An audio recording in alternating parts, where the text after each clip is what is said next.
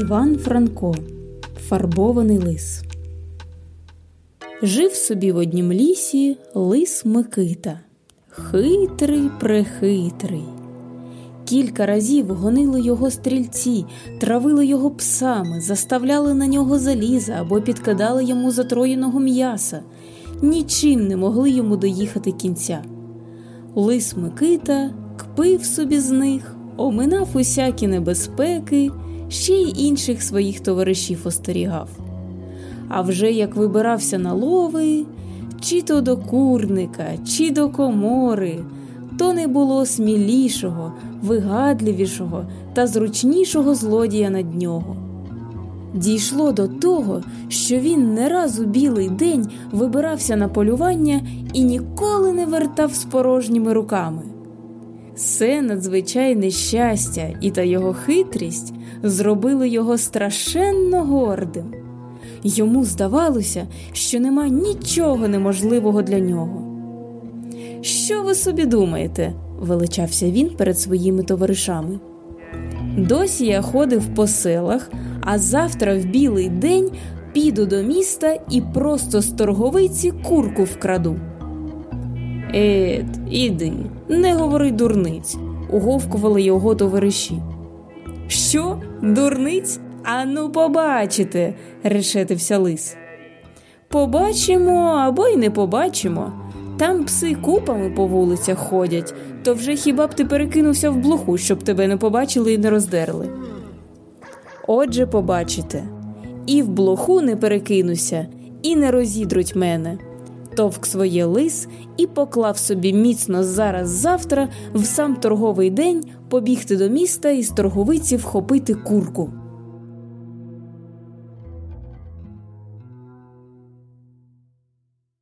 Але сим разом бідний лис Микита таки перечислився. Поміж коноплі та кукурудзи він заліз безпечно аж до передмістя, огородами, перескакуючи плоти та ховаючися між яриною, дістався аж до середмістя. Але тут біда. Треба було хоч на коротку хвильку вискочити на вулицю, збігати на торговицю і вернути назад. А на вулиці, на торговиці крик, шум, гармидер, вози скриплять, колеса туркочуть, коні гримлять копитами, свині квикчуть, жиди шваркочуть, селяни гойкають. Одним словом, клекіт такий, якого наш Микита і в сні не бачив, і в гарячці не чував. Але що діяти? Наважився, то треба кінчити те, що зачав. Посидівши пару годин у бур'яні коло плоту, що притикав до вулиці, він освоївся трохи з тим гамором. Позбувшися першого страху, а надто роздивившися потроху, куди і як найліпше бігти, щоб осягнути свою ціль, лис Микита набрав відваги, розбігся і одним духом скочив через пліт на вулицю. Вулицею йшло і їхало людей багато, стояла курява. Лиса мало хто й запримітив, і нікому до нього не було діла. От пес так пес, думали собі люди. А Микита тому й рад, знітився, скулився та ровом як не чкурне просто на торговицю, де довгим рядом сиділи жінки, держачи на решетах, у кошах і кобелях на продаж яйця, масло, свіжі гриби, полотно, сім'я, курей, качок і інші такі гарні речі. Але не встиг він добігти до торговиці, коли йому настрічу біжить пес. З іншого боку надбігає другий там видить третього. Псів уже наш Микита не здурить. Зараз занюхали, хто він, загарчали, та й як не кинуться до нього. Господи, яке страхіття! Наш Микита скрутився, мов муха в окропі. Що тут робити? Куди дітися? Недовго думаючи, він шмигнув у найближче отворені сіни, а сіней на подвір'я скулився тут і роздивляється, куди б то сховатися, а сам надслухає, чи не біжать пси. Ого, чути їх уже близько. Бачить лис, що на подвір'ї в коті стоїть якась діжа. От він, недовго думаючи, скік у діжу та й сховався.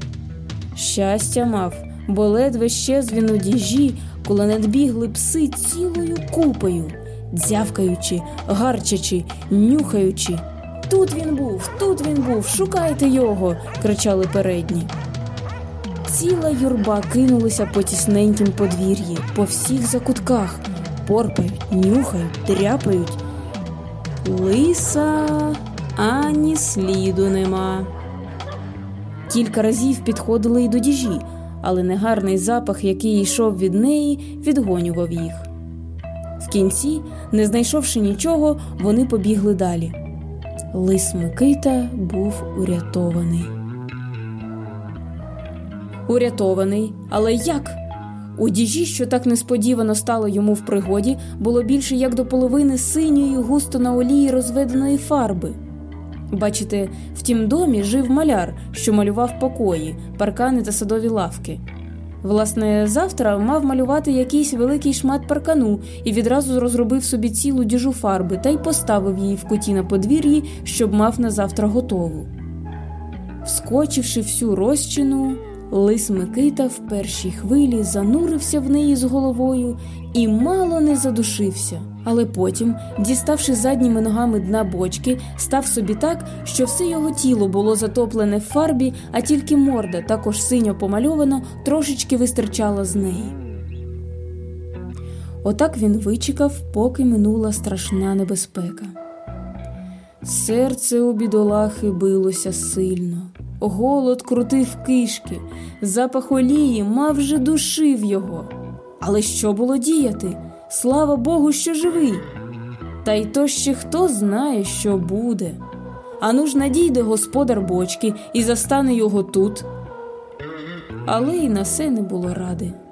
Майже вмираючи зо страху, бідний лис Микита мусив сидіти в фарбі тихо аж до вечора, знаючи добре, що якби тепер у такім строї появився на вулиці, то вже не пси, але люди кинуться за ним і не пустять його живого.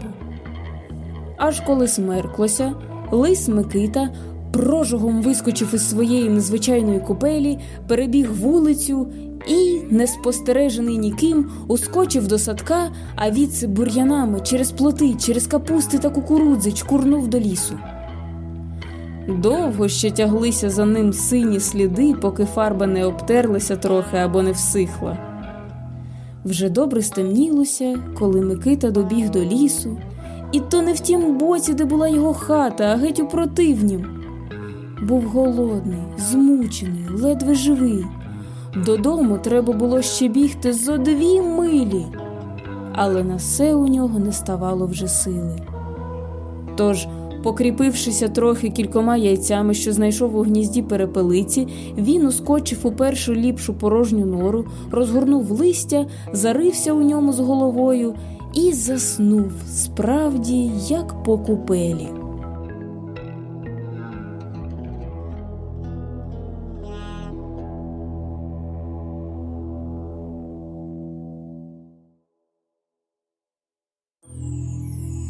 Чи пізно, чи рано встав він на другий день, всього вже в книгах не записано.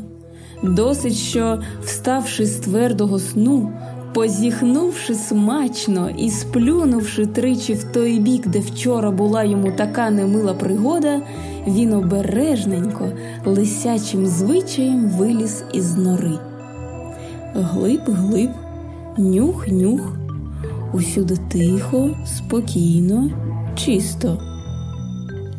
Заграло серце в лисячій груді. Саме добра пора на полювання, подумав. Але в тій хвилі зирнув на себе. Господи, аж скрикнув неборачисько. А це що таке?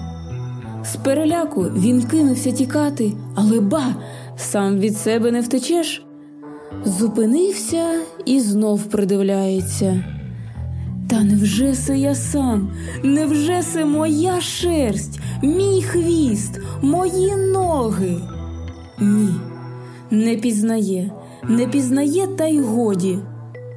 Якийсь дивний і страшний звір, синій синій, з припоганим запахом, покритий не то лускою, не то якимись колючими гудзами, не то їжовими колючками, а хвіст у нього не хвіст, а щось таке величезне, а важке, мов довбня або здоровий ступернак, і також колюче. Став мій лис, оглядає те чудовище, що зробилося з нього, обнюхує, пробує обтріпатися, не йде. Пробує обкачатися в траві, не йде. Пробує дряпати з себе ту луску пазурами, болить, але не пускає.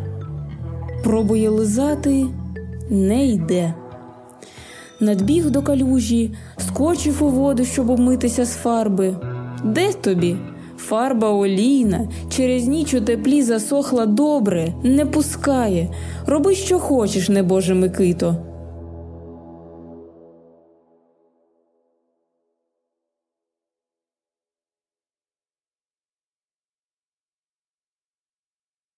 Тій хвилі, де не взявся вовчик братик.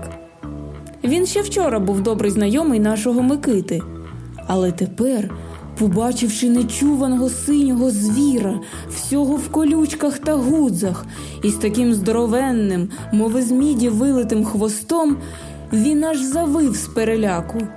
А отямившися, як не пішов удирати, ледве хлипає. Подибав у лісі вовчицю, далі ведмедя, кабана, оленя. Всі його питають, що з ним, чого так утікає.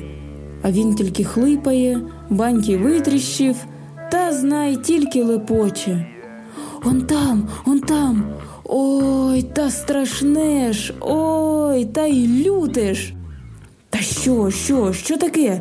допитують його свояки. Не знаю, не знаю. Ой, та й страшне ж. Що за диво? Зібралося довкола чимало звіра, заспокоюють його, дали води напитися. Малпа Фрузя вистригла йому три жміньки волосся з між очей і пустила на вітер, щоб так і його переполох розвіявся. Але де тобі? Все дарма. Бачачи, що з вовком непорадна година, звірі присудили йти їм усім у той бік, де показував вовк, і подивитися, що там таке страшне. Підійшли до того місця, де все ще крутився лис Микита, зирнули собі та й кинулися в розтіч. Де ж пак?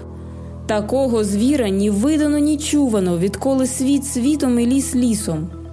А хто там знає, яка у нього сила, які в нього зуби, які кіхті і яка його воля? Хоч і як тяжко турбувався лис Микита своєю новою подобою, а все-таки він добре бачив, яке враження зробила та його подоба зразу на вовка, а от і є тепер на інших звірів. Гей, подумав собі хитрий лис, та це не кепсько, що вони мене так бояться. Так можна добре виграти. Стійте лишень, я вам покажу себе. І, піднявши вгору хвіст, надувшися гордо, він пішов у глиб лісу, де знав, що є місце сходин для всеї лісової людності. Тим часом гомін про нового нечуваного і страшного звіра розійшовся геть по лісі. Звірі, що жили в тім лісі, хотіли хоч здалека придивитися новому гостеві, але ніхто не смів приступити ближче. А лис Микита мов і не бачить цього. Йде собі поважно, мов у глибокій задумі, а прийшовши на серед звірячого майдану, сів на тім пеньку, де звичайно любив сідати ведмідь. Сів і жде. Не минуло й півгодини, як довкола майдану нагромадилося звірів і птахів, вийдемо, не вийдемо. Всі цікаві знати, що це за поява, і всі бояться її, ніхто не сміє приступити до неї. Стоять здалека, тремтять і тільки чекають хвилі, щоб дати драпака. Тоді лис перший заговорив до них ласкаво: Любі мої, не бійтеся мене. Приступіть ближче. Я маю вам щось дуже важне сказати. Але звірі не підходили, і тільки ведмідь, ледве неледве переводячи дух, запитав А ти ж хто такий? Приступіть ближче, я вам усе розповім. Лагідно і солодко говорив лис.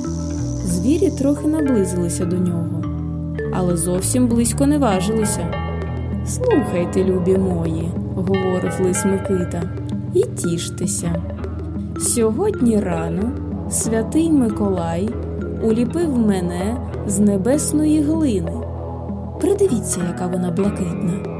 І, ожививши мене своїм духом, він мовив Звіре остромисле, в звірячім царстві запанував нелад, несправедливий суд і неспокій. Ніхто там не певний свого життя і свого добра. Іди на землю і будь звірячим царем, заводи лад, суди по правді і не допускай нікому кривдити моїх звірів. Почувши це, звірі аж у долоні сплеснули. Ой Господи, так це ти маєш бути наш добродій, наш цар. Так, дітоньки, поважно мовив лис Микита. Нечувана радість запанувала в звірячому царстві. Зараз кинулися робити порядки. Орли та яструби наловили курей, вовки та ведмеді нарізали овець, теляти, нанесли цілу купу перед нового царя. Сей узяв часточку собі, а решту по справедливості розділив між усіх голодних. Знов радість, знов оклики зачудування і подяки. От цар, от добродій, от премудрий Соломон. Та за таким царем ми проживемо віки вічисті, мова Бога за дверми. Пішли дні за днями. Лис Микита був добрим царем, справедливим, і м'якосердним, тим більше, що тепер не потребував сам ходити на лови, засідати і мордувати. Все готове, зарізане, навіть обскубане і опатрене приносили йому служні міністри. Та й справедливість його була така, як звичайно у звірів. Хто був дужчий, той ліпший, а хто слабший, той ніколи не виграв справи. Жили собі звірі під новим царем зовсім так, як і без нього. Той, що зловив або знайшов, той їв, а хто не зловив, той був голоден. Кого вбили стрільці, той мусив загинути, а хто втік, той Богу дякував, що жиє. А проте всі були дуже раді, що мають такого мудрого, могутнього і ласкавого царя, а надто так неподібного до всіх інших звірів. І лис Микита, зробившися царем, жив собі, як у Бога за дверми. Тільки одного боявся, щоб фарба не злізла з його шерсті, щоб звірі не пізнали, хто він є по правді. Для того він ніколи не виходив у дощ, не йшов у гущавину, не чухався і спав тільки на м'якій перині. І взагалі він пильнував, щоб нічим не зрадити перед своїми міністрами, що він є лис, а не жаден звір остромисл. Минув рік. Надходили роковини того дня, коли він настав на царство. Звірі надумали святкувати врочисто той день і справити при тій нагоді великий концерт.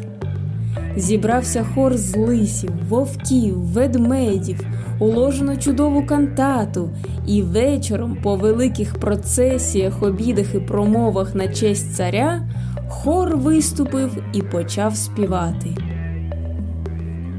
Чудо! Ведмеді ревли басом, аж дуби тряслися. Вовки витягали соло, аж око в'януло. Але як молоді лисички в народних строях задзявкотіли тоненькими тенорами, то цар не міг витримати. Його серце було переповнене, його обережність заснула, і він, піднявши морду, як не задзявкає й собі по лисячому. Господи, що стало? Всі співаки відразу затихли. Всім міністрам і слугам царським відразу, мов полуда з очей спала. Та це лис, простісінький фарбований лис, ще й паскудною олійною фарбою фарбований. Тьфу, а ми собі думали, що він не знати, хто такий. Ах ти, брехуне, ах ти ошуканче. І, не тямлячи вже ані про його добродійства, ані про його величну мудрість, а люті тільки за те, що так довго давали йому дурити себе, всі кинулися на нещасного лиса Микиту і розірвали його на шматочки. І від того часу пішла приповідка. Коли чоловік повірить фальшивому приятелеві і дасть йому добре одуритися, коли якийсь драбуга отуманить нас, обідре, оббреше, і ми робимося хоч дрібку мудрішому по шкоді, то говоримо. Е, я то давно знав, я на нім пізнався, як на фарбованім лисі. Кінець